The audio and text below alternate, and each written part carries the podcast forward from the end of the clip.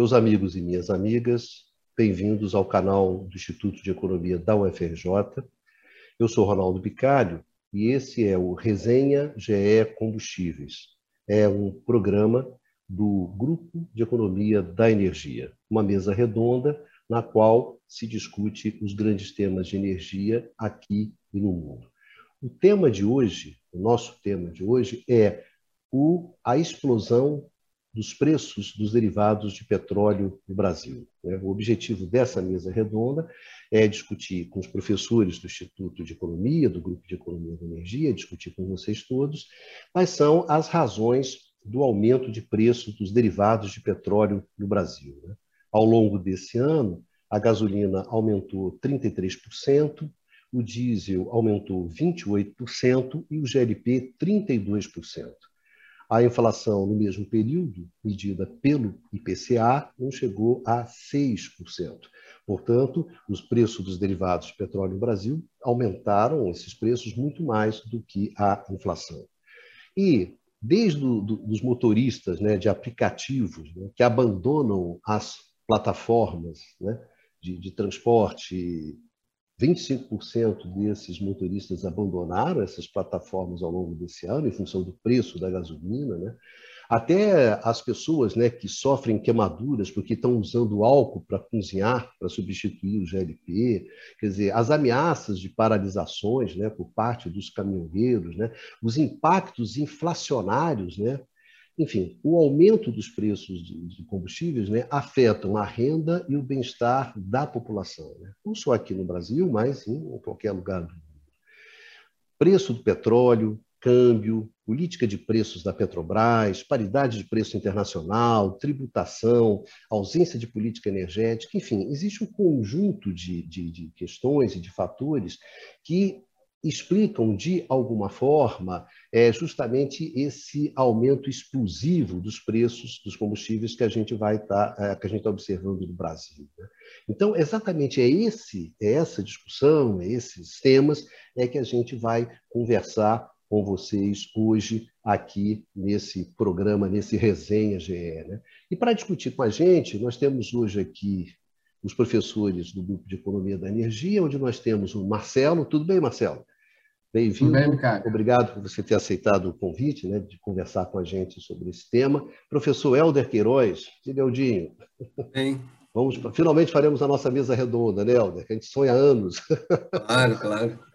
E, e essa terá muitas, pelo visto. Né? É, essa é o Carlos Felipe Lodi. Né? Tudo bem, Carlos? Bem-vindo. Tudo bom. Obrigado Mais uma vez, nós tivemos juntos lá no Infopetro, né, conversando sobre a transição energética. Hoje estamos aqui conversando sobre a, a, a crise, né? É, é, esse, como o Helder falou, a nossa ideia é fazer essa mesa, né, essa, esse resenha GE Combustíveis, com uma certa periodicidade, justamente discutindo esse tema, esse, esse tema. Então, na verdade, esse é o primeiro da série, né, né Helder? Nos encontraremos outras vezes aqui, porque me parece que essa crise também será, será, será longa. Né? Bom, então, é, lembrando para vocês também que vocês podem ouvir esse programa é, no formato de podcast. Né?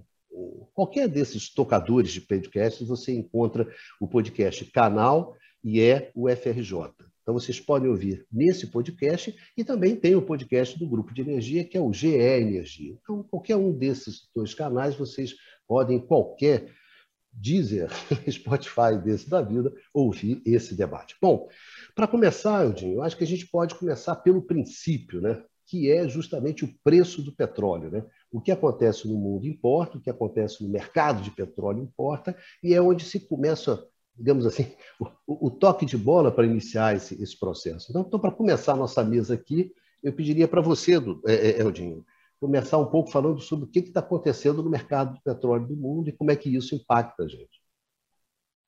Então, vamos lá. Então, de novo, obrigado aí pelo convite. Acho que vai ser uma dessas séries com vários capítulos em cada temporada, porque é, realmente a gente vai ter muito assunto por conta dos desdobramentos que ainda estão em curso. Né? É, a natureza do, do, preço do petróleo é ser volátil, então, é, evidentemente, períodos de volatilidade são, são recorrentes, alta, a amplitude de volatilidade pode ser alta, em particular esse período é, é significativo, e a gente está num momento em que existe uma pressão altista muito significativa, hoje está 80,75 né, o preço do petróleo. É, se a gente pegar ao longo do último ano, o, o piso foi 35 e agora a gente está em 80,75. Então, ao longo desse último ano, teve oscilações que levou o preço para esse novo patamar, algo que muitos analistas não, não imaginavam mais, né, de você ultrapassar a barreira de 80 eh, dólares por barril. É, a OPEP e a OPEP+, com o apoio da Rússia, etc., estava tentando fazer voltar a produção para controlar a questão de alta de preços, porque o petróleo continua sendo o preço diretor da energia e, e, e ele pode favorecer ou não, isso é um tema para a gente debater depois, alternativas de substituição, muito na esteira das, das questões associadas à, à transição energética. Né? O fato é que, é, no meu modo de ver, é, muito do aumento desse momento né, reflete um processo que veio no iníciozinho ainda que estamos de recuperação depois da crise Covid-19. Ano passado a demanda despencou.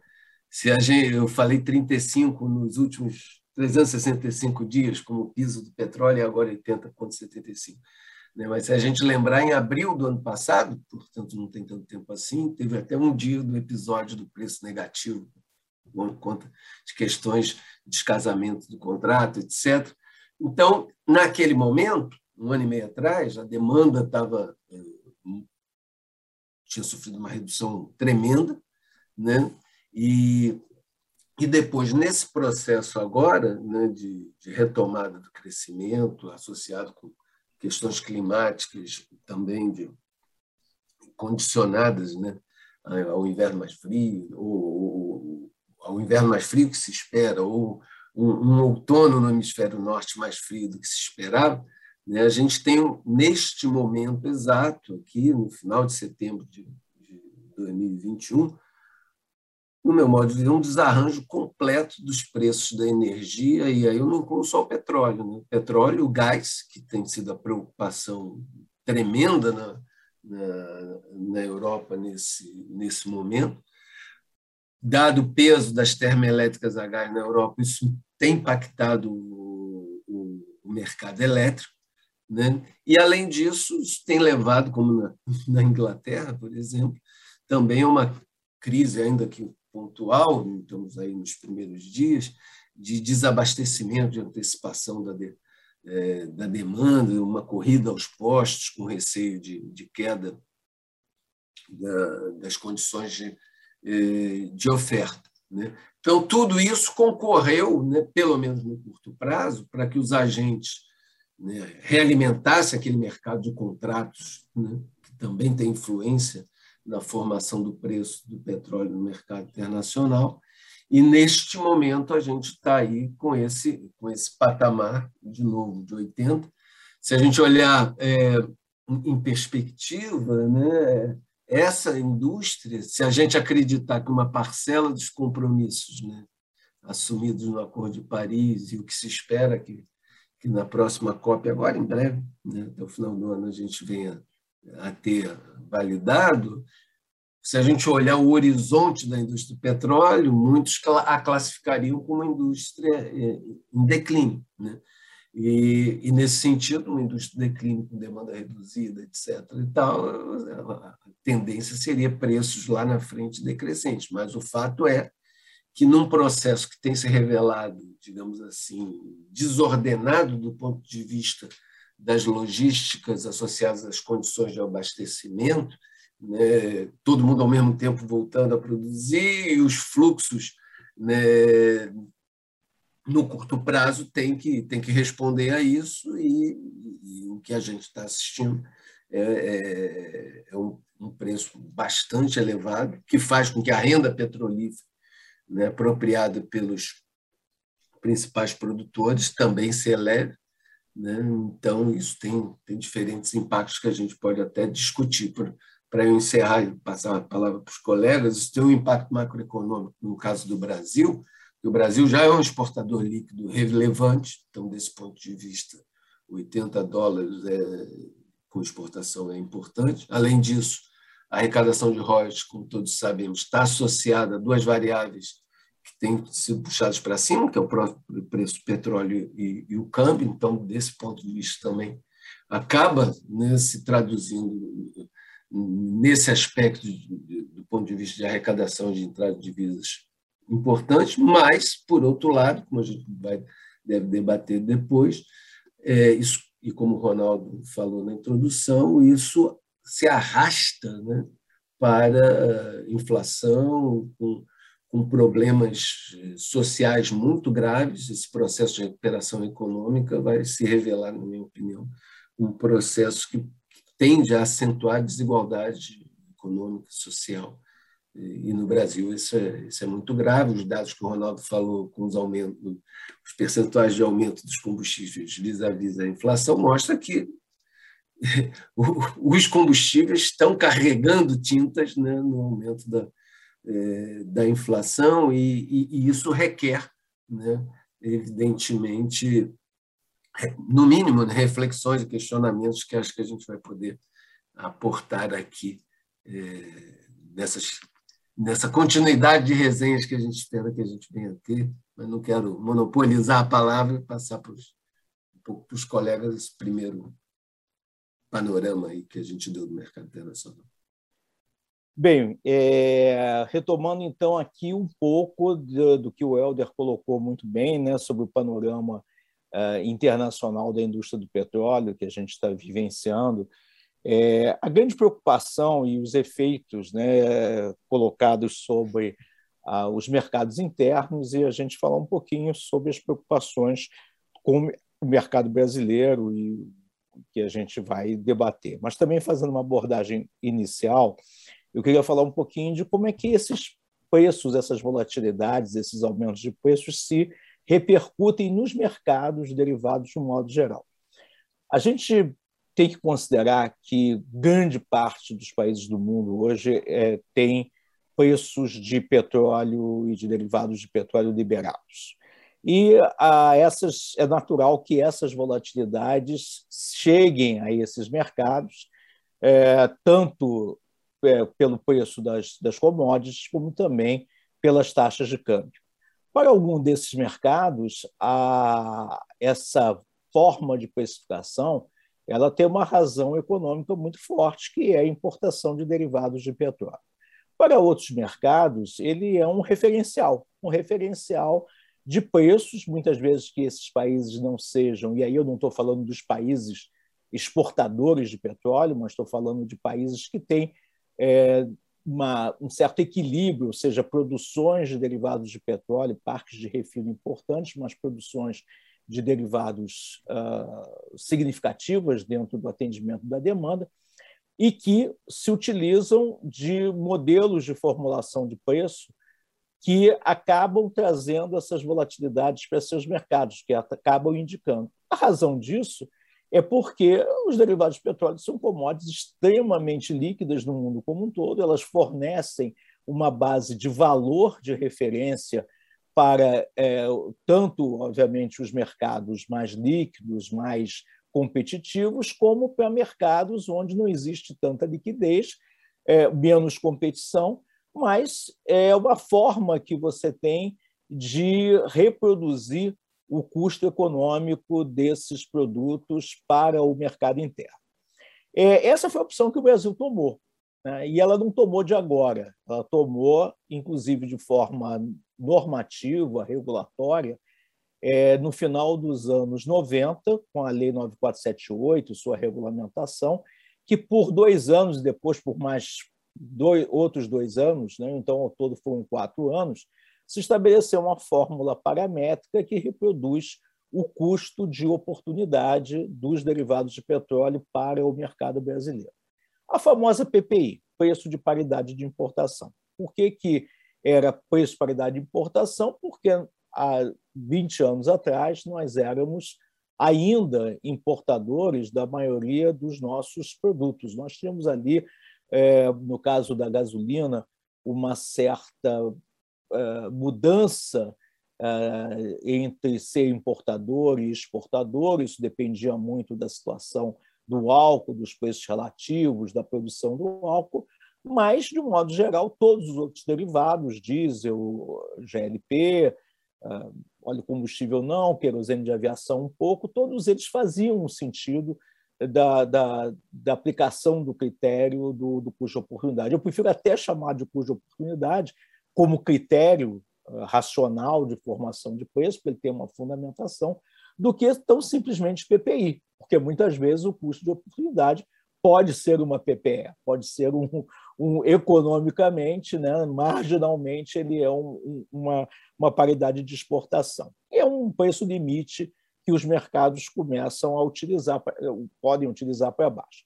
Mas, fechando um pouco essa história, nós fizemos essa opção e, por 20 anos, é, com a expectativa, inclusive, que houvesse a competição no mercado brasileiro, com investimento em novas refinarias, com investimento em infraestrutura logística, aumento da importação, e isso de fato não ocorreu. Né? Não vou entrar agora no detalhe, porque essa é uma história longa, a gente pode, pode ser até objeto de uma nova conversa, como é que isso é, se é, comportou no mercado brasileiro, mas o fato é que de uns quatro, cinco anos para cá, até diante do uma outra visão de condução da economia, com um viés mais liberalizante, considerando também o plano de desinvestimento de refinarias, se retomou essa prática. Então, não é uma prática uh, que não tenha fundamento, muito pelo contrário, ela tem fundamento e a gente pode discutir aperfeiçoamentos ou formas dela é, ser utilizada, ser contemporizada e tudo mais. Então, é, esse, quando a gente fala de preço, é isso que acontece. Né? Quando a gente, é, é, trazendo um pouco dos mercados competitivos, né? É, e eu vou trazer o do mercado dos Estados Unidos, que aí realmente é uma competição muito forte, há uma quantidade enorme de refinadores, o mercado é extremamente pulverizado. É, pegando esse mesmo período que o Helder comentou, nos Estados Unidos, o preço do petróleo, o WTI, que é o preço de petróleo de referência, aumentou 87% no último ano. Os derivados de petróleo, e aí eu falo de gasolina e diesel, que tem, até porque o GLP não é um, um derivado significativo no consumo do, dos Estados Unidos, é, o gás natural é muito mais significativo, mas no caso da gasolina, por exemplo, é, o preço da, da gasolina ao consumidor ela aumentou nesse mesmo período 46% e o do diesel 42%. Se eu tirar os impostos, eles aumentaram 59% e 55%. Ou seja, nós estamos falando aqui de números uh, parecidos com o que você trouxe no início da conversa, no caso brasileiro, só que você pegou um período um pouquinho mais curto. Mas é isso que aconteceu nos Estados Unidos, e eu não vou cansar vocês com outros números, mas, quando a gente olha para o mercado europeu e o mercado da União Europeia, isso acontece é, de um modo mais amplo também. Qual é o, o, o problema que isso traz para o, esses mercados e o que traz para o Brasil? É como esse repasse é feito. No caso do Brasil, ele é muito mais sensível, esse repasse, na medida que as variações de preço do mercado internacional do petróleo elas é, se reproduzem para o mercado de derivados no Brasil e, e de forma é, sem nenhum filtro, porque a nossa estrutura tributária é uma estrutura toda, é, basicamente, tirando a CID, mas toda a nossa estrutura tributária, tanto estadual, que é o, ICMS, que é o principal, é, ela é toda ad valorem. Então, você tem uma amplificação no preço final, no preço ao consumidor, por conta da natureza da carga tributária. É, quando você e aí você tem uma outra coisa, você tem uma amplificação em função da valorização ou desvalorização da moeda, no caso, na desvalorização da moeda, que aí é toda uma discussão macroeconômica para a gente fazer esse entendimento.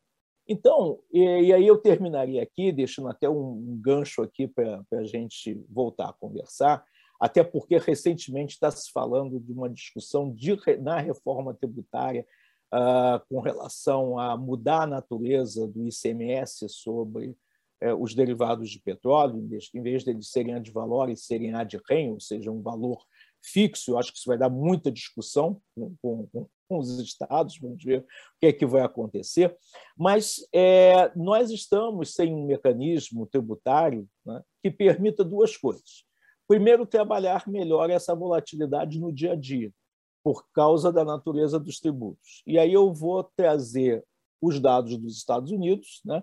É, aliás, vou trazer os dados da Europa. Né? Na Europa, a carga tributária média sobre gasolina e diesel está aí em torno dos 55%.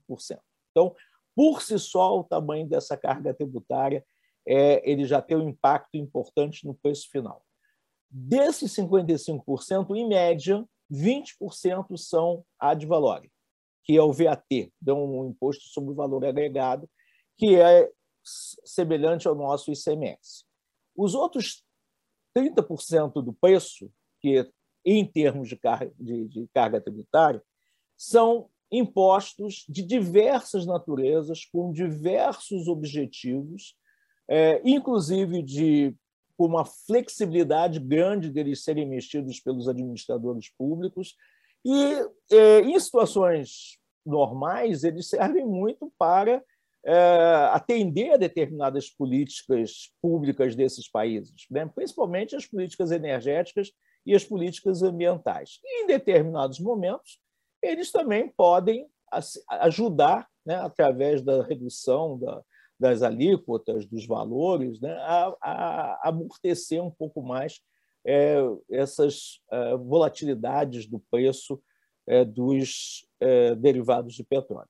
Então, é, nós estamos assim, na minha opinião, né, muito modesta, né, nós estamos numa situação no Brasil muito complicada, porque a gente tem uma rigidez da carga tributária que ela é, não permite utilizar os tributos como um instrumento, seja de política energética, de política ambiental e até mesmo de política econômica, no sentido de você poder moderar a volatilidade de preços, né? de você criar um fundo, se fala é uma outra solução que se fala também, de um fundo de estabilização de preços, sim, mas a receita do fundo de estabilização de preços vem de onde? Você tem que ter uma contrapartida arrecadatória para você criar esse fundo, principalmente quando você tem volatilidades menores ou preços menores. Enfim, é, a nossa situação, eu acho que comparada com outros países, né, ela se torna um pouco mais complexa por essa rigidez que a gente encontra, na, principalmente na questão tributária. Mas aí eu passo aqui para os meus colegas, né, e foi uma introdução no assunto, mas para a gente botar é, a, a, a bola é, em jogo por esse lado. O, Felipe, eu vou aproveitar esse gancho para você. Eu, eu colocar, colocar para o Marcelo a seguinte questão, quer dizer, é, pela colocação do Helder, você tem uma pressão para cima né, dos preços do petróleo e da energia no mundo nesse exato momento. Por razões, uma série, de, uma série de, de razões que a gente pode até discutir, né, Helder, se são conjunturais ou se são estruturais, mas concretamente você tem uma pressão hoje para elevação de preço, né? uma pressão altista no mercado de energia no mundo todo. E isso rebate no Brasil. Pelo que o Felipe colocou. É fato, está aí, né? Está aí, está colocado, faz parte do jogo. Ó, o bicho vai pegar, né? A sabe que nos próximos meses o bicho vai pegar. E o que, que acontece? Quando, como é que isso bate no, no Brasil? Né? Se você pega o mecanismo de formação de preços, como quando colocou o Felipe, quer dizer, você tem uma estrutura muito rígida. Né? O que bate reflete direto dentro. Né? É, não tem o que a gente chama de resiliência. Né? A, gente, a política de preços no Brasil é, é aquele, aquele para-choque antigo, né, Helder? O cara fazia o para-choque firme, né? então toda vez que você batia no, no carro, todo o choque transferia para o motorista. Né? Demorou um tempão, pessoal, gente, tem que ter resiliência para que o para-choque assuma. A gente não tem nenhum tipo de resiliência, né? a gente não tem nada que absorva esse choque que vem, vem direto. Né? Então você começa no mundo, passa pela questão do, da formação do mecanismo de formação de preço, a questão da paridade internacional, e até que você bate no consumidor. E pegando assim, Marcelo, um, um, um derivado que é importante socialmente, que é o GLP, o GLP teve um aumento, quer dizer, você está comprando, tem lugares no Brasil, você está pagando 130, 140, 150 reais por um botijão de gás, não é isso? Então, Marcelo, eu gostaria que você começasse falando um pouco como tudo isso bate lá no, no GLP da dona, da dona de casa, do cara que está cozinhando, e como é que isso tem um impacto e que, e, e, que tem questões até internacionais, né, Marcelo? No mercado de GLP internacional, que torna essa coisa mais preocupante ainda para frente. Né? Eu gostaria que você falasse um pouco disso, do GLP. E é bom, porque ele é o nosso consumidor representativo, como eu costumo é, falar, porque como ele mora, é, onde ele mora, ele natural, consome né? GLP. Né? Eu, sinto, eu sinto no bolso.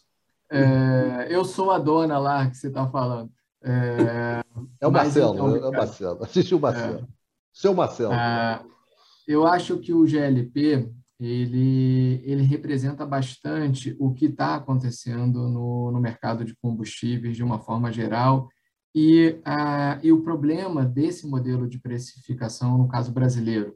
Acho que, embora o GLP talvez é, como o Carlos falou, ele não tem uma participação tão elevada nas matrizes energéticas como um todo, ele tem uma importância social, no caso do Brasil, muito elevada. Então, ele representa um pouco, é, eu vou colocar, essa, esse período que a gente está vivendo. Então, mas retomando um pouquinho o que o Helder falou, eu queria só complementar que esse movimento que vem acontecendo no mercado internacional, é, ele é bastante pontual, ele representa bastante é, a desorganização das estruturas produtivas como um todo, não só do setor energético, mas também das estruturas produtivas, é, que aconteceu durante a, a crise econômica decorrente do Covid.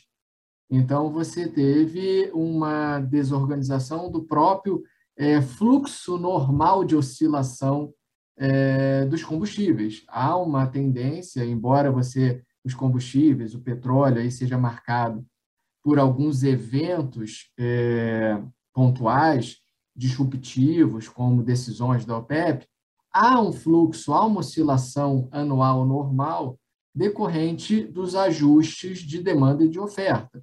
Então, é normal, por exemplo, que no caso do GLP e do gás natural, os estoques se elevem durante o verão do hemisfério norte, aproveitando os preços mais reduzidos, é, de, e esses estoques que se formam durante o verão, eles amortecem, inclusive, a pressão sobre o preço no inverno, que é quando você tem uma demanda mais é, é elevada, tanto de GLP, no caso do mercado internacional, a gente se refere muito a propano, mas o propano aí seria representativo do GLP, quanto do próprio gás natural.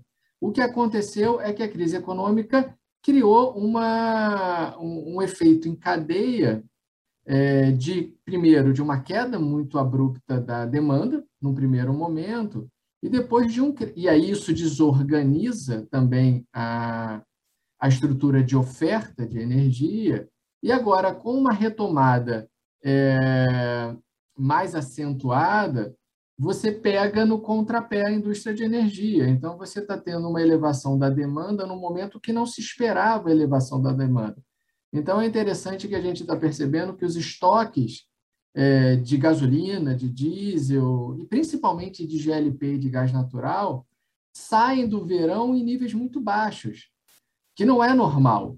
Então, você a, a crise econômica decorrente da pandemia, que desorganiza todas as cadeias produtivas, e essa retomada é, com um, um, time difícil de ser previsto, os países estão entrando em, é, em momentos diferentes, as economias estão retomando em momentos diferentes, pegou o setor de energia no contrapé. Então, você ajustou a oferta num primeiro momento e a oferta agora não está conseguindo a, atender essa retomada da, da demanda, principalmente no mercado asiático e no mercado é, europeu. Então, esse movimento, aí eu concordo com o Helder, que acho que muito do que está acontecendo agora é um movimento conjuntural de desorganização das oscilações naturais que a gente vê é, nessas indústrias. Então, a gente não tem mais esse 2020 e 2021 os ciclos de preço e de formações de estoque se desorganizaram completamente.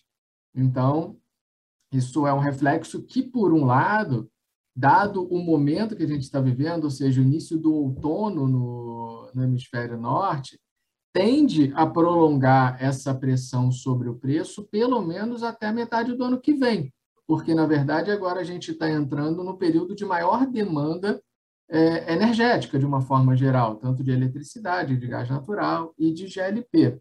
Então, assim, é, é algo que eu queria complementar, que o, o futuro aí, pelo menos os próximos meses, há uma tendência de manutenção desse preço é, mais elevado é, no mercado internacional. Tá? Ah, trazendo para o caso brasileiro, e aí fazendo aí, complementando um pouco o que o Carlos falou, é, o sistema de repasse automático de preço, ou quase automático, dos preços internais para o preço é, doméstico, ele é muito perverso em países que têm uma certa vulnerabilidade cambial e uma grande é, e uma grande diferença, uma grande concentração de renda. Por que isso? Porque como a gente depende, o câmbio acaba afetando esse repasse interno, a gente tem aí um movimento cíclico, é, em vez de é procíclico da, de propagação da crise, ou seja, do efeito da própria do próprio aumento dos preços no mercado internacional. O que eu quero dizer com isso? Você aumenta o preço no mercado interno e isso acaba rebatendo, de alguma forma numa desvalorização do, do real. Isso é repassado para o preço dos combustíveis o aumento dos preços de combustíveis causa um efeito de aumento inflacionário que reduz a competitividade nacional, que, por sua vez, reforça o movimento de desvalorização do real. Então, fazer esse repasse da forma como está sendo feito, sem nenhum mecanismo de amortecimento, na verdade, causa um efeito procíclico. Eu estou é, acentuando o aumento do preço é, no mercado internacional via essa minha vulnerabilidade cambial, que é normal de qualquer país em desenvolvimento, como o caso brasileiro. É diferente do caso americano, que dita o preço da moeda. Então, há muita gente fala, ah, mas o caso americano é assim. Mas o, os Estados Unidos não é um país que tem a vulnerabilidade cambial, como o Brasil vai ter, como os outros países em desenvolvimento têm. Então, só isso deve ser, é, deve ser colocado em pauta. Tem que pelo menos pensar nisso fora a questão tributária que o Carlos explicou muito bem. Então, esse é um ponto. É, quando bate para a questão do GLP especificamente, e aí entra a, a, o meu, minha segunda fala, que o diferente também do caso norte-americano, a gente tem uma desigualdade social muito grande. Então, quando a gente tem uma elevação muito acentuada no preço das energias, de uma forma geral, e no caso mais específico do GLP, esse efeito ele é mais pesado na população de baixa renda. Então, é o que a gente está vendo. É, embora a gente possa dizer que a elasticidade é, renda da demanda do GLP não seja muito elevada na classe média e na classe alta, é, você pode ter um aumento do preço ou uma redução até é, da, da renda familiar, que você não vai diminuir tanto a demanda de GLP na classe média e na classe alta, isso não é verdade nas classes mais baixas, como a gente está vendo hoje no Brasil. A elasticidade de renda da demanda das classes mais baixas é mais elevada. Há uma diferença aí de elasticidade de renda por faixa de renda da população. Então, no caso brasileiro, a gente vem acompanhando uma migração, é, principalmente na classe mais baixa, do GLP para a lenha, e a lenha de baixa qualidade, baixíssima qualidade. É uma lenha que, na verdade, a gente está falando em resíduos urbanos de biomassa. É, esses resíduos urbanos de biomassa, eles trazem um problema pra, de saúde pública é, para a saúde dessas famílias que a consomem muito elevado, muito elevado. E um efeito de longo prazo. Então, isso vai acabar sendo sentido mais à frente lá no SUS. Maior, maior, um número maior de pessoas com problemas respiratórios, crianças, mulheres, principalmente. Então, é, isso só no caso do GLP. No caso que se a gente for é, pensar também qual é o impacto que o aumento da eletricidade tem sobre a classe mais baixa, o aumento que o, é, que o preço da gasolina tem na classe mais baixa, a gente vai perceber que essas são as classes mais afetadas. São as classes onde é, o bem-estar é mais reduzido diante um aumento do, dos preços da energia, de uma forma geral. É, então, é muito, é, é muito perigoso e muito perverso pensar numa política é, de atrelamento aos preços internacionais, no caso brasileiro, sem uma política de amparo social. Então, você é, acho que existem efeitos positivos de um mercado liberalizado, existem efeitos positivos sobre os incentivos ao investimento, mas, diante da desigualdade estrutural que existe no Brasil, é, você fazer isso sem políticas de amparo social bem definidas e bem coordenadas é muito perverso, porque você leva, as consequências acabam sendo sentidas muito mais pela população de baixa renda. E é o que a gente está vendo no caso do GLP. É, por isso que eu falei, comecei aqui o meu discurso mostrando que o GLP é muito representativo desse problema, porque a gente vê todas essas dimensões do mercado internacional, como isso afeta. Depois, se eu tiver algum tempo, aí eu posso até falar um pouco mais do que está acontecendo no mercado de GLP internacional. É, mas você teve um aumento considerável no preço do GLP no mercado norte-americano, e é isso que está causando o aumento do preço no, no Brasil. Só a título de exemplificação, de setembro de 2020 para setembro de 2021, o preço do propano no mercado norte-americano aumentou 120%. É, e é o preço de referência hoje pela política de, é, adotado pela política de preço da Petrobras é, na precificação do, do GLP. Então, é, o GLP ele mostra claramente essa vulnerabilidade desse sistema de precificação e a vulnerabilidade da população de baixa renda a esse sistema de, de precificação.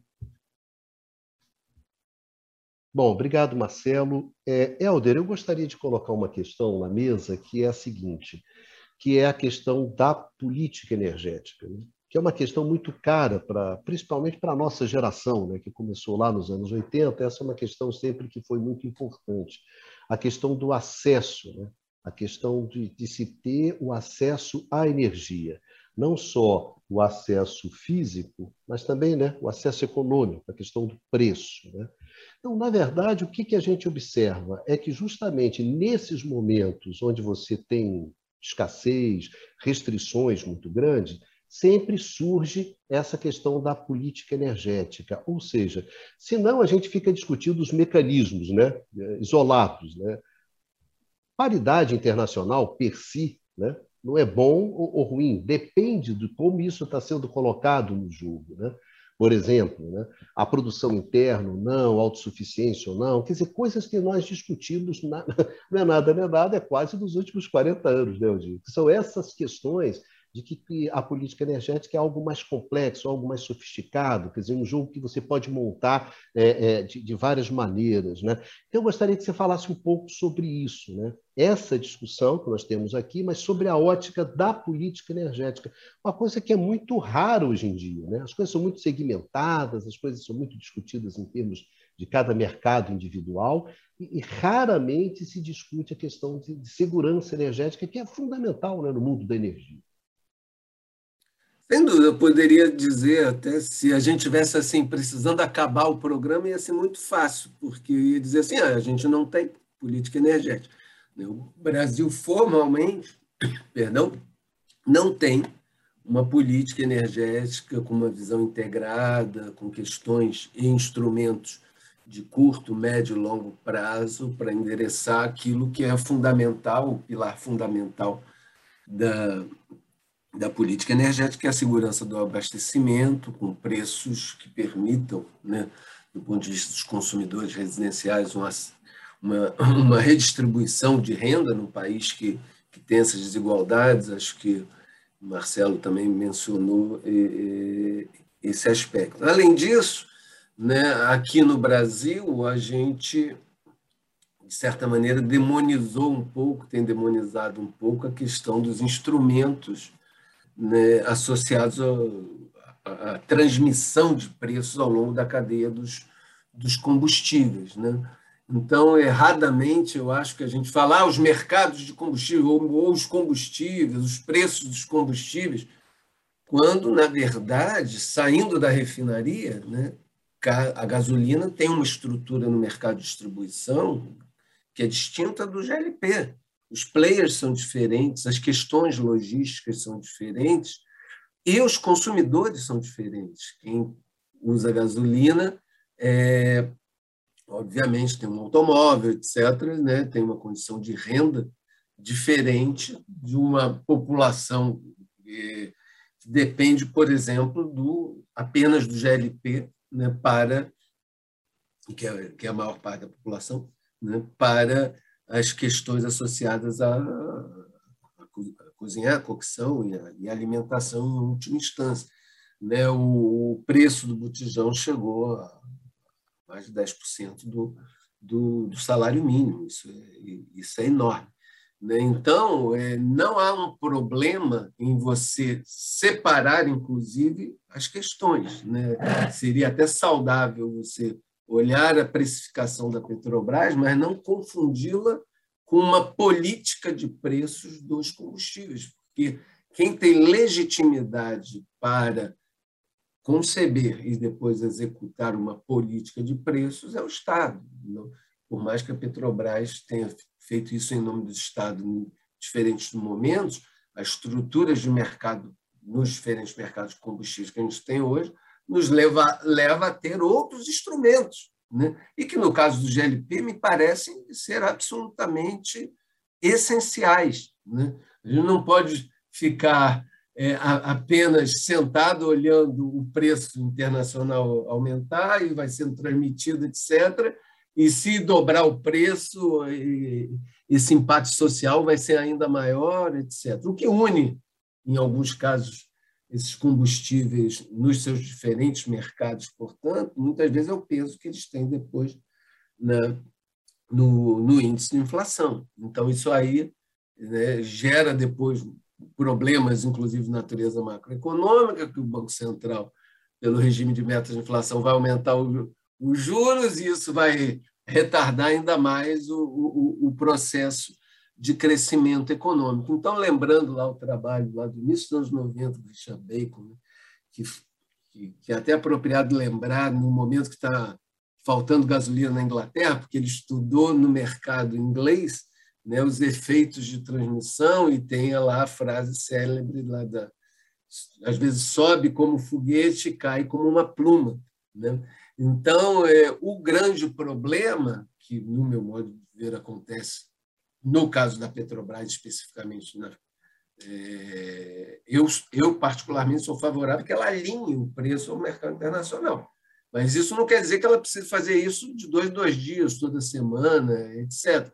Porque se é verdade que o preço é, é, sobe como foguete e desce como pena, a cada semana ele vai subir muito mais e a pena não vai chegar nunca no chão, no piso, da onde partiu. Né? Então, a gente tem muitos problemas depois, o Carlos Felipe já falou e conhece muito bem, das questões associadas à tributação, associadas às apropriações de margens que podem ocorrer nos, nos diferentes elos é, da cadeia, mas também temos aqui um problema que, que hoje também se torna difícil é, enfrentar, quando não deveria ser, deveria ser, dada a gravidade, principalmente no caso que o Marcelo ilustrou, que foi o do, do GLP, a gente tem que também enfrentar o fato de que é, a Petrobras, ao ter esse, a, a, condição que tem hoje no, no refino, ela não oferece previsibilidade com relação a esses mecanismos de reajuste. Né?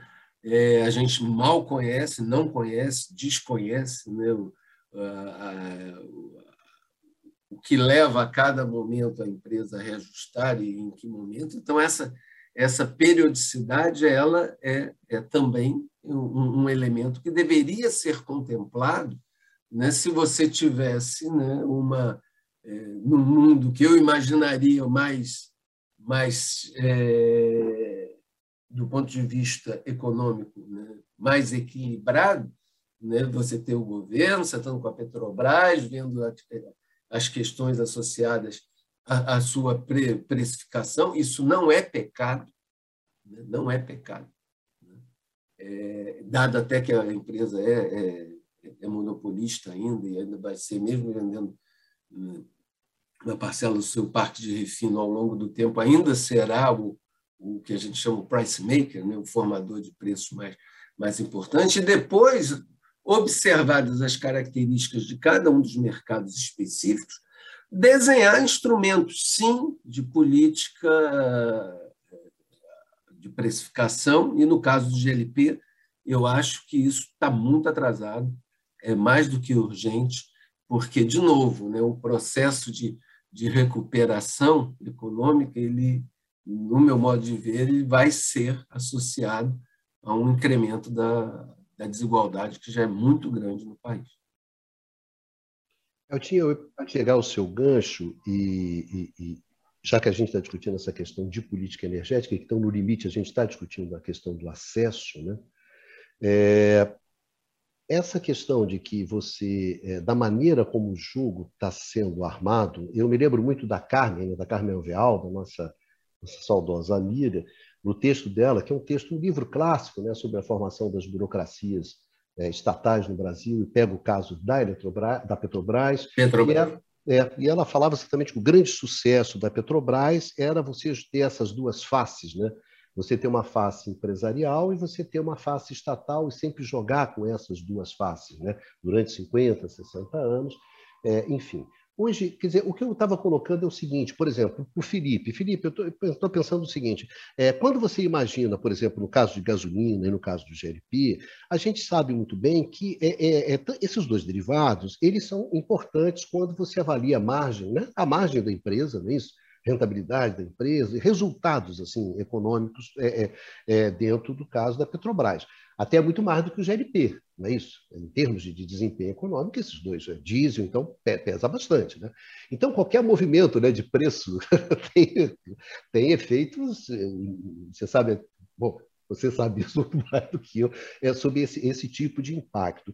Quando você vai perdendo essa ótica menos estatal, você passa a ter mais uma ótica de resultado, de empresário, né? de, de, de, de, você dar mais satisfação, digamos assim, para os seus acionistas, etc., etc., do que ter aquela visão mais de, de, de, ser um instrumento de política energética, como o Helder colocou, né? mas, no entanto, você ainda continua tendo um poder de monopólio muito grande, né? você tem um poder de mercado ainda muito grande. E eu, o que eu estou perguntando é o seguinte: é porque no final, no final, a questão que se coloca para a gente, e isso eu vi até, Helder, uma, uma participação num debate sobre sobre o mercado elétrico europeu, lá no, no, no, no centro lá de, de Florença, né, numa live que eles fizeram. Eu me lembro que um, um dos, um dos, um dos palestrantes, até agora esqueci, mas um cara assim bastante peso colocou o seguinte: bem, o que que nós estamos entregando, né, no final das contas? Entendeu? Tudo bem, eu tenho essa lógica que eu consigo explicar a lógica, ah, não, tenho que dar uma satisfação para, ah, o preço da Petrobras é intocável, etc, etc. Essa é, é mas se a gente pensar que no limite, no limite, essa é a política de abastecimento, de segurança energética do país, é, entendeu, Felipe? O que, que nós estamos entregando de fato? Quer dizer, a sociedade brasileira, a economia brasileira, ela está tendo acesso à energia, uma, uma energia que seja suficiente para ela e num preço que seja razoável para ser competitiva, para garantir o conforto da população, etc. Bom, tudo bem, mas ah, então tudo bem, quer dizer, o preço, ó, o preço vai subir, ah, né? vai tornar cada vez mais difícil o acesso à energia para as pessoas e está tudo certo? Olha só, misturando tudo, aí, diesel, gasolina, política energética, não sabe só. Carlinhos, se vira. Não, eu acho que eu vou condensar algumas coisas aqui a partir do, dos comentários que o Marcelo e o Euler fizeram. Né? Eu só vou fazer um reparo, é, não é bem um reparo, é um esclarecimento. Quando eu trago o exemplo logo de início do, do, de como é que foi esse o que, que aconteceu no mercado americano, é quase que um contra-exemplo para dizer o seguinte: olha, o petróleo aumentou 87% e a gasolina, no mercado mais competitivo que existe no mundo, no nível final ao consumidor, aumentou a metade disso. Isso representa, basicamente, né, que na formulação, o custo do petróleo, nas, nos dados até do próprio Departamento de Energia, o custo do petróleo é mais ou menos metade do custo da, do preço da gasolina, é custo mesmo. Ele não, ele não soma petróleo com margem e lucro do, com margem de refino, entendeu? Ele diz assim, olha, isso aqui é petróleo, isso aqui está no custo e é um dado do problema. Agora eu tenho a rentabilidade, o custo das refinarias, tenho a rentabilidade, o custo da distribuição e da revenda. Então ele faz uma bombinha de gasolina esquemática, como a gente faz aqui no Brasil, a ANP faz, botando o percentual de cada um. E diz: olha, isso aqui é petróleo.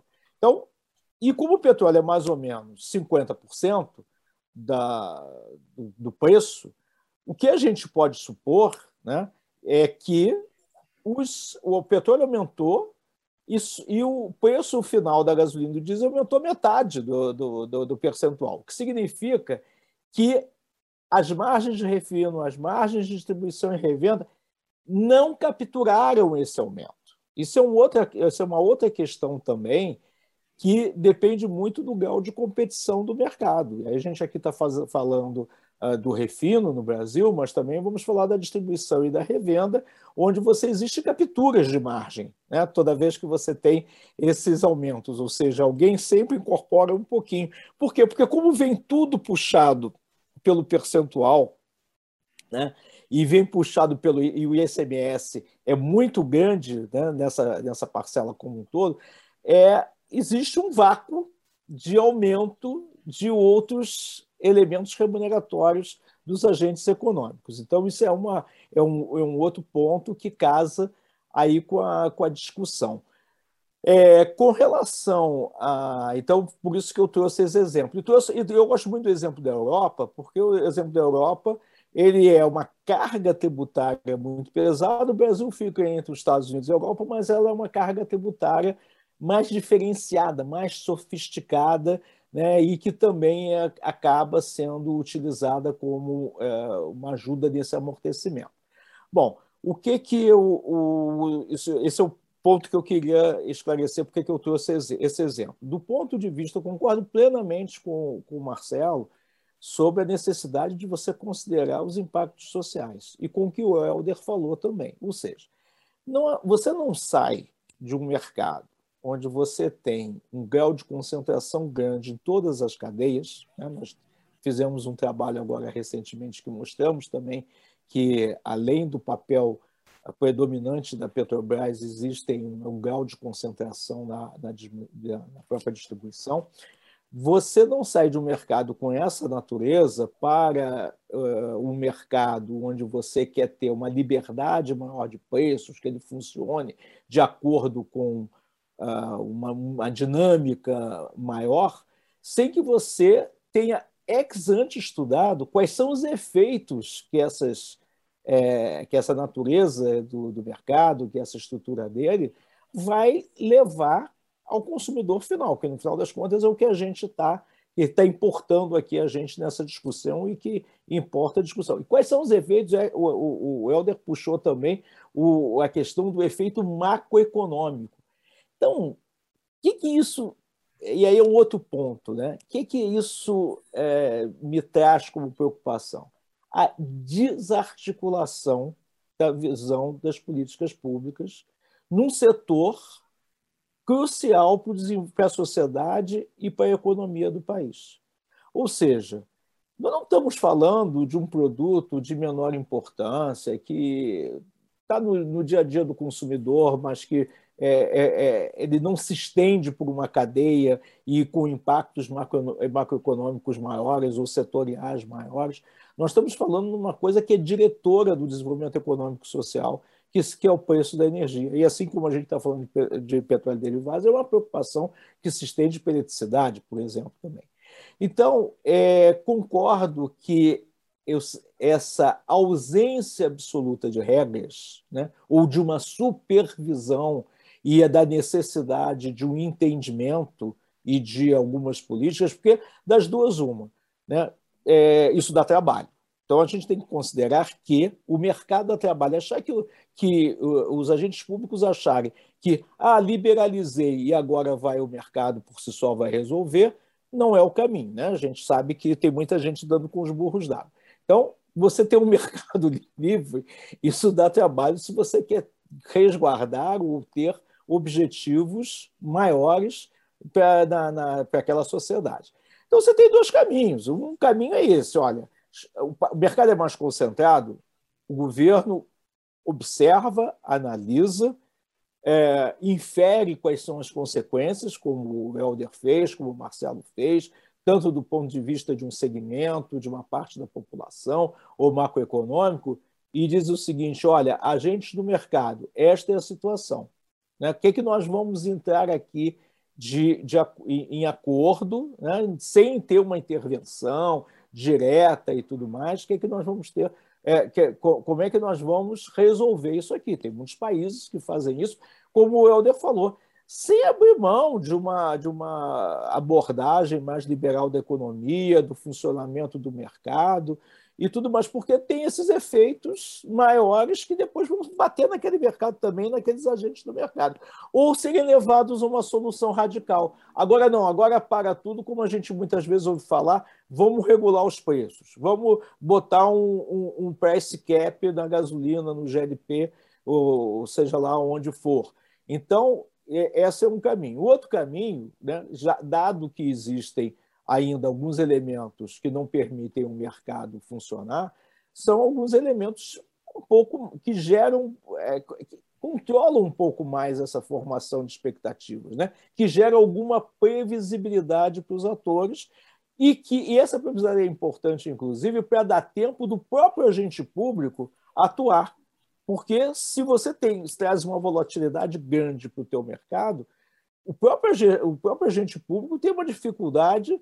Vamos supor que a gente tenha uma estrutura tributária ou tivesse que permitisse um ajuste é, mais dinâmico em alguns tributos. O cara tem um tempo para você é, mudar uma alíquota, mudar um valor, tem instâncias de aprovação, tem tempos legais para você poder implantar uma mudança. Aí, de repente, você leva tanto tempo que a conjuntura de volatilidade já mudou, até aprovar uma determinada solução. Então, eu acho que isso a gente tem que reconhecer o seguinte: nós somos um mercado em transição. Né? E toda transição ela requer o quê? Ela requer alguns instrumentos, alguns institutos que façam com que essa transição não trabalhe contra, contra o próprio objetivo né? e não traga efeitos é, desnecessários. Então, é, ou a gente vai por uma linha de um consenso, de um entendimento, e aí o que, que é? É o papel da, da, do, do, governo, dos, dos agentes públicos, a exercer a sua responsabilidade sobre uma conduta que vai levar, né, uma prática, do nem que é conduta, uma prática, que, em função de uma determinada circunstância, é, de, uma, de uma conjuntura, vai levar a determinados resultados. Ou, se você quer ter um mercado que uma proxy que vai se é, é, é, como é que se diz que vai se regulando, né?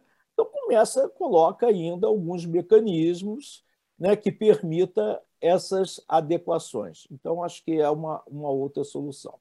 A outra questão... É isso, desculpe, mas não, não. É, eu acho que isso que o Carlos Felipe falou é importante.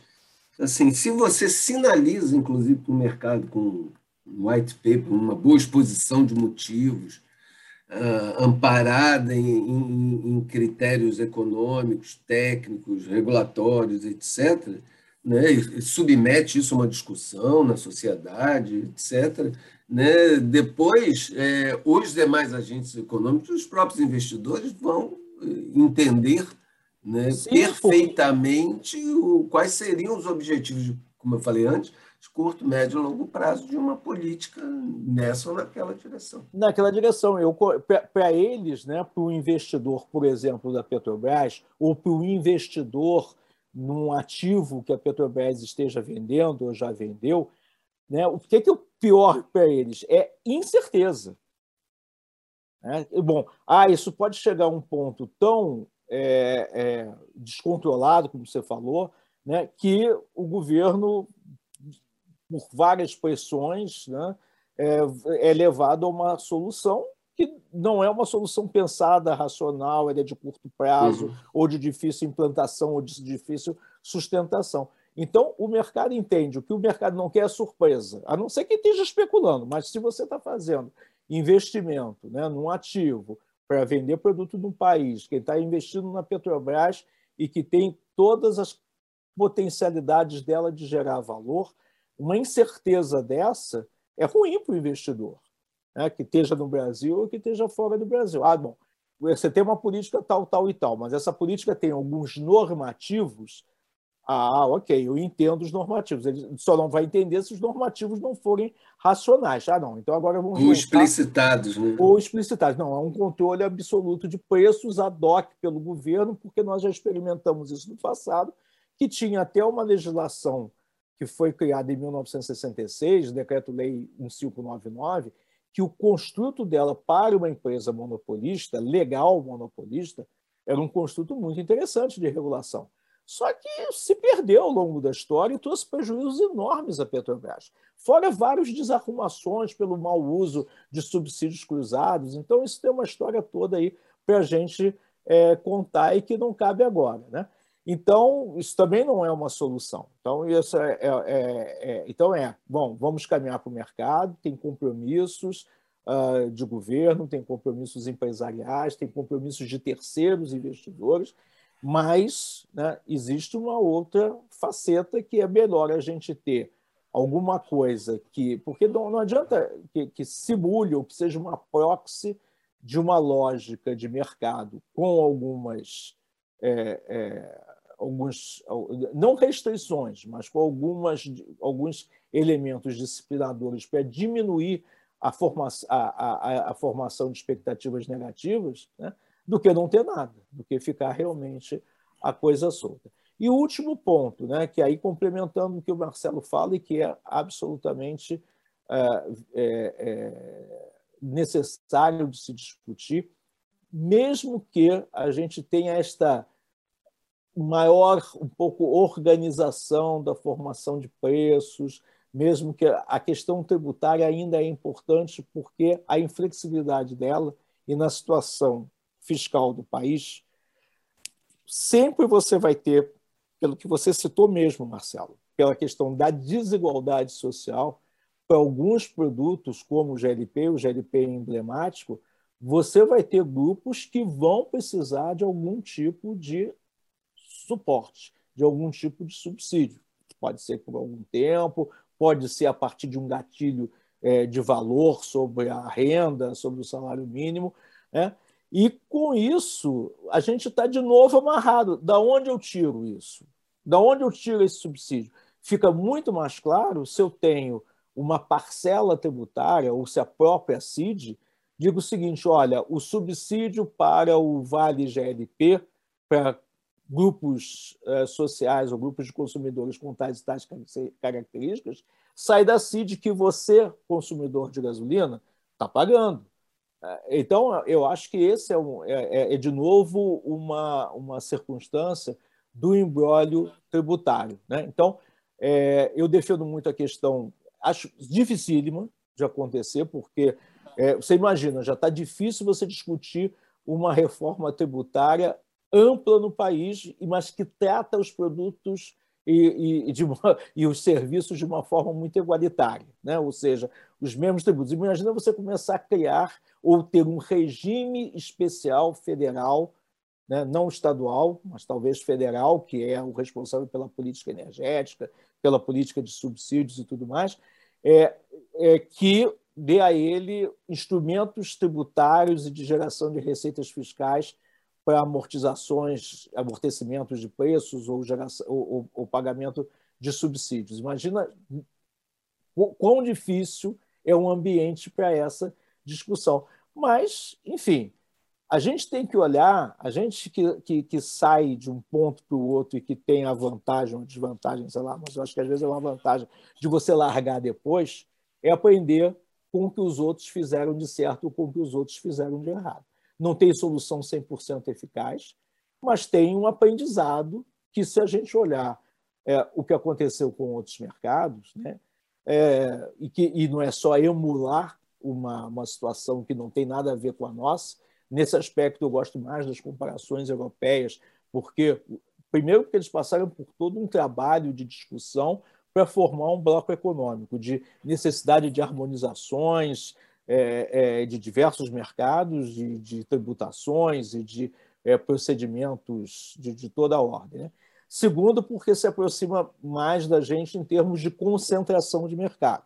Né? Mesmo que a gente tenha aí a Petrobras com metade do refino, você vai ter né, regiões onde você vai ter uma certa concentração de oferta também, ou até própria concentração na importação, dado que a infraestrutura logística de terceiros não é uh, extremamente pulverizada. Né? Então, ela também, a, própria logística de importação, ela tem cinco, seis pontos de entrada principais no país para fazer um pouco de contrapeso uh, competitivo às refinarias nesse mercado.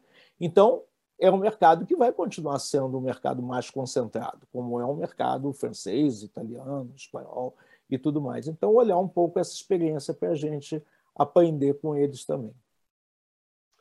É isso. Bom, senhores, eu vou encaminhando aqui o final. Né? Essa aqui foi a nossa primeira experiência, né? nossa primeira mesa, uma resenha sobre combustíveis. Né?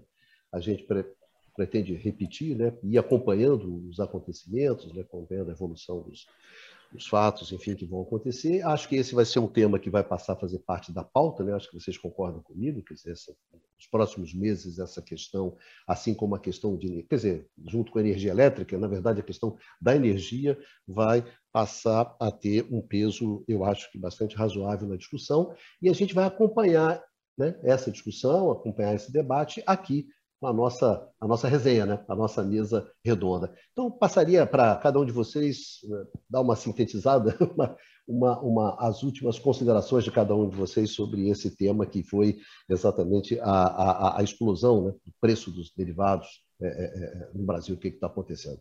Começar com o Marcelo, né? Marcelo ficou mais quietinho. Marcelinho, começar contigo para as suas considerações finais.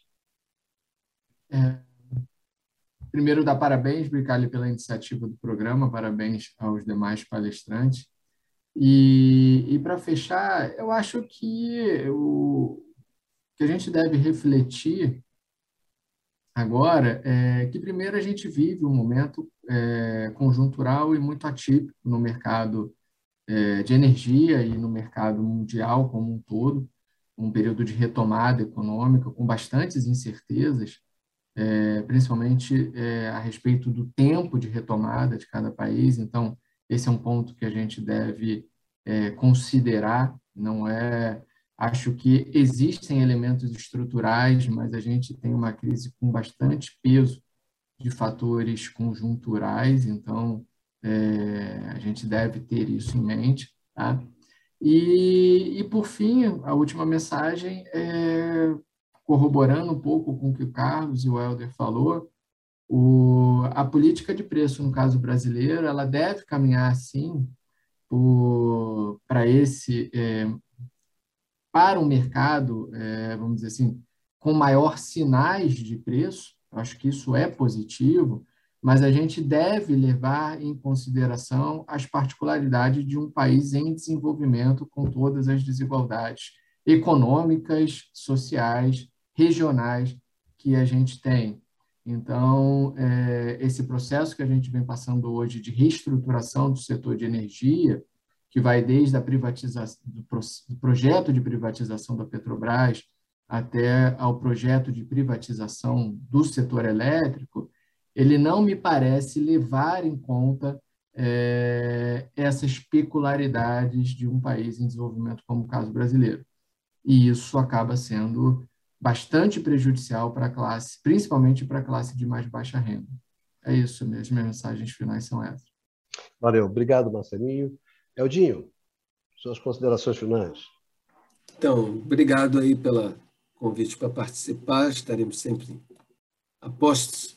Não, acho que vai ser um tema que, que a gente vai ter que acompanhar com muita atenção, é, tanto no plano internacional como aqui, porque as repercussões não são pequenas para nós, já, já, não estava fácil, vai ficando cada vez mais, mais difícil, mas o fato é que é, a gente já aqui já discutiu um pouco, já comentou, ainda não tem exata noção do, do conjuntural vis-à-vis -vis estrutural, etc., mas o, o fato é que estamos num momento de um grande desarranjo, ainda que nesse curtíssimo prazo, se quiser chamar de conjuntural, podemos, mas dos preços da energia no mundo todo. Né?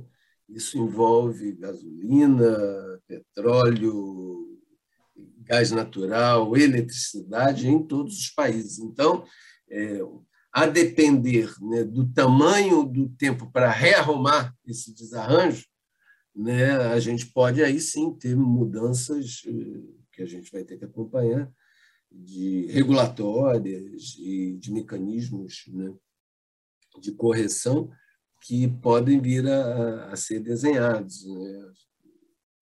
Entrevista essa semana do, do ex-regulador inglês da, de gás e eletricidade fala assim, olha, a gente não estava prevendo uma situação como essa, com preços no mercado atacadista tão altos, a gente vai ter que rever eh, coisas, né? mecanismos regulatórios. Então, é, não necessariamente estamos tratando aqui de um mercado é, intervencionista, ao contrário, foi um dos mercados de referência das mudanças liberais nas indústrias de eletricidade e gás. Né? E, e, e é claro, né? se a condição de contorno muda, né? você tem que ser sábio o suficiente para poder é, também adequar os seus instrumentos visando aquilo que a gente sempre fala, né? segurança do abastecimento e as melhores condições econômicas e sociais de, de acesso à, à, energia. Valeu, Aldinho. Obrigado. Carlos Felipe, suas considerações finais, Felipe. Bom, em primeiro lugar, também, como os meus colegas aqui, agradecer pela oportunidade e também é, saudar você aí, Bicalho, pela ideia. Eu acho que super bem-vinda. Vamos estar aí. É, pelo que a gente falou aqui, se a gente começar a rever o nosso vídeo, né? E anotar uma série de pontos, tudo que a gente foi falando é, é, vai formando assim um galhos de uma árvore enorme, né? Então acho que vai ter muito papo mesmo. Né? A minha mensagem final, eu acho que eu já falei bastante, mas é no sentido muito parecido do que eh, meus colegas falaram. Eu acho que eh, tem que ter, quando você promove essas mudanças que pretendem ser estruturais na, na, na economia, nos mercados, eh, elas têm que ser acompanhadas de um raciocínio mais amplo de suas consequências, né? De rever os marcos regulatórios ou criar marcos regulatórios, uh, os aspectos institucionais, como é que eles devem funcionar, é, enfim, eu acho que esse é um ponto muito importante antes de anunciar e fazer né, a, a própria liberação. Né? Eu acho que faz parte desse projeto. Eu acho que a gente está pagando um pouco desse preço. É, essa questão dos preços dos derivados é uma questão mal, mal, resolvida há mais de 20 anos. Eu não vi nas minhas é, pesquisas envolvendo vários países que passaram por essa situação, um período tão demorado e tão assim com idas e voltas, né? embora o marco legal não tenha mudado. Ou seja, o mercado continua aberto, a Petrobras não é o único operador é, de júri né, desse mercado, é, a política de preços não foi mudada, ou seja, a política de mercado livre, e nós tivemos de tudo ao longo desse período. Tudo. É, durante esses 20 anos. Então, a gente agora, pelo menos, tem uma sinalização um pouco mais clara, mas, é claro, com uma série de aperfeiçoamentos e considerações que têm que ser feitos. Né? Então, eu acho que é isso. É um assunto difícil, ele é trabalhoso, né? e não é só esse, são vários né, no setor da energia, e que a gente tem que se debruçar em buscar soluções e que vão e pensando também que não são soluções permanentes, né? As conjunturas vão mudando. E aí só para fechar, né, a, a, a, sem querer discutir, como o Helder colocou e Marcelo, é conjuntura, é estrutura. Gente, pode ser uma conjuntura, mas estamos vivendo várias conjunturas desafiadoras nos últimos anos. Uma das maiores preocupações que a gente tem hoje, quando a gente fala de preço de petróleo, de preço de gás natural, é volatilidade, ou seja, essa volatilidade não é aquela volatilidade do mercado financeiro, de troca de papel, de futuro, não sei o que lá, mas são volatilidades graves né, que mostram né, que, o, que esse mercado está sujeito a sacudidelas e a gente tem que prever também como resolvê-las, como enfrentá-las. Obrigado. Valeu, Carlinhos, obrigado. É, bom, é, fechando, é, gostaria de lembrar né, uma coisa que a gente está tantos anos no sereno da energia, né? O mundo da energia é um mundo onde o jogo é jogado e o lambari pescado. Não é um campeonato de clichês. Né? Quando a coisa pega, você tem que dar respostas concretas e reais, porque a sociedade exige isso. Não é um jogo de palavras de ordem, jogo para não, gente. Você tem que ter encontrar propostas é, é, concretas. Você que é um policy maker, você que está na regulação, etc, etc, você tem que dar soluções para isso. Né? E me parece que agora o bicho vai pegar. E lembrando né, que na energia o sapo né, não pula por gosto, né, pula por necessidade. Esse sapinho só pula quando a chapa fica quente. E dessa vez não vai ser diferente. Então a gente um grande aqui agradecer ao Marcelo, ao Helder, ao Felipe, né, por ter participado dessa mesa redonda com a gente aqui, conversando sobre esse tema, que é um tema fundamental. Um enorme beijo, um abraço, um agradecimento a todos e a todas né, que nos acompanharam nessa conversa aqui. E nos encontramos aqui é, no canal do Instituto de Economia da UFRJ, no próximo debate, numa próxima resenha GE. Um abraço a todos.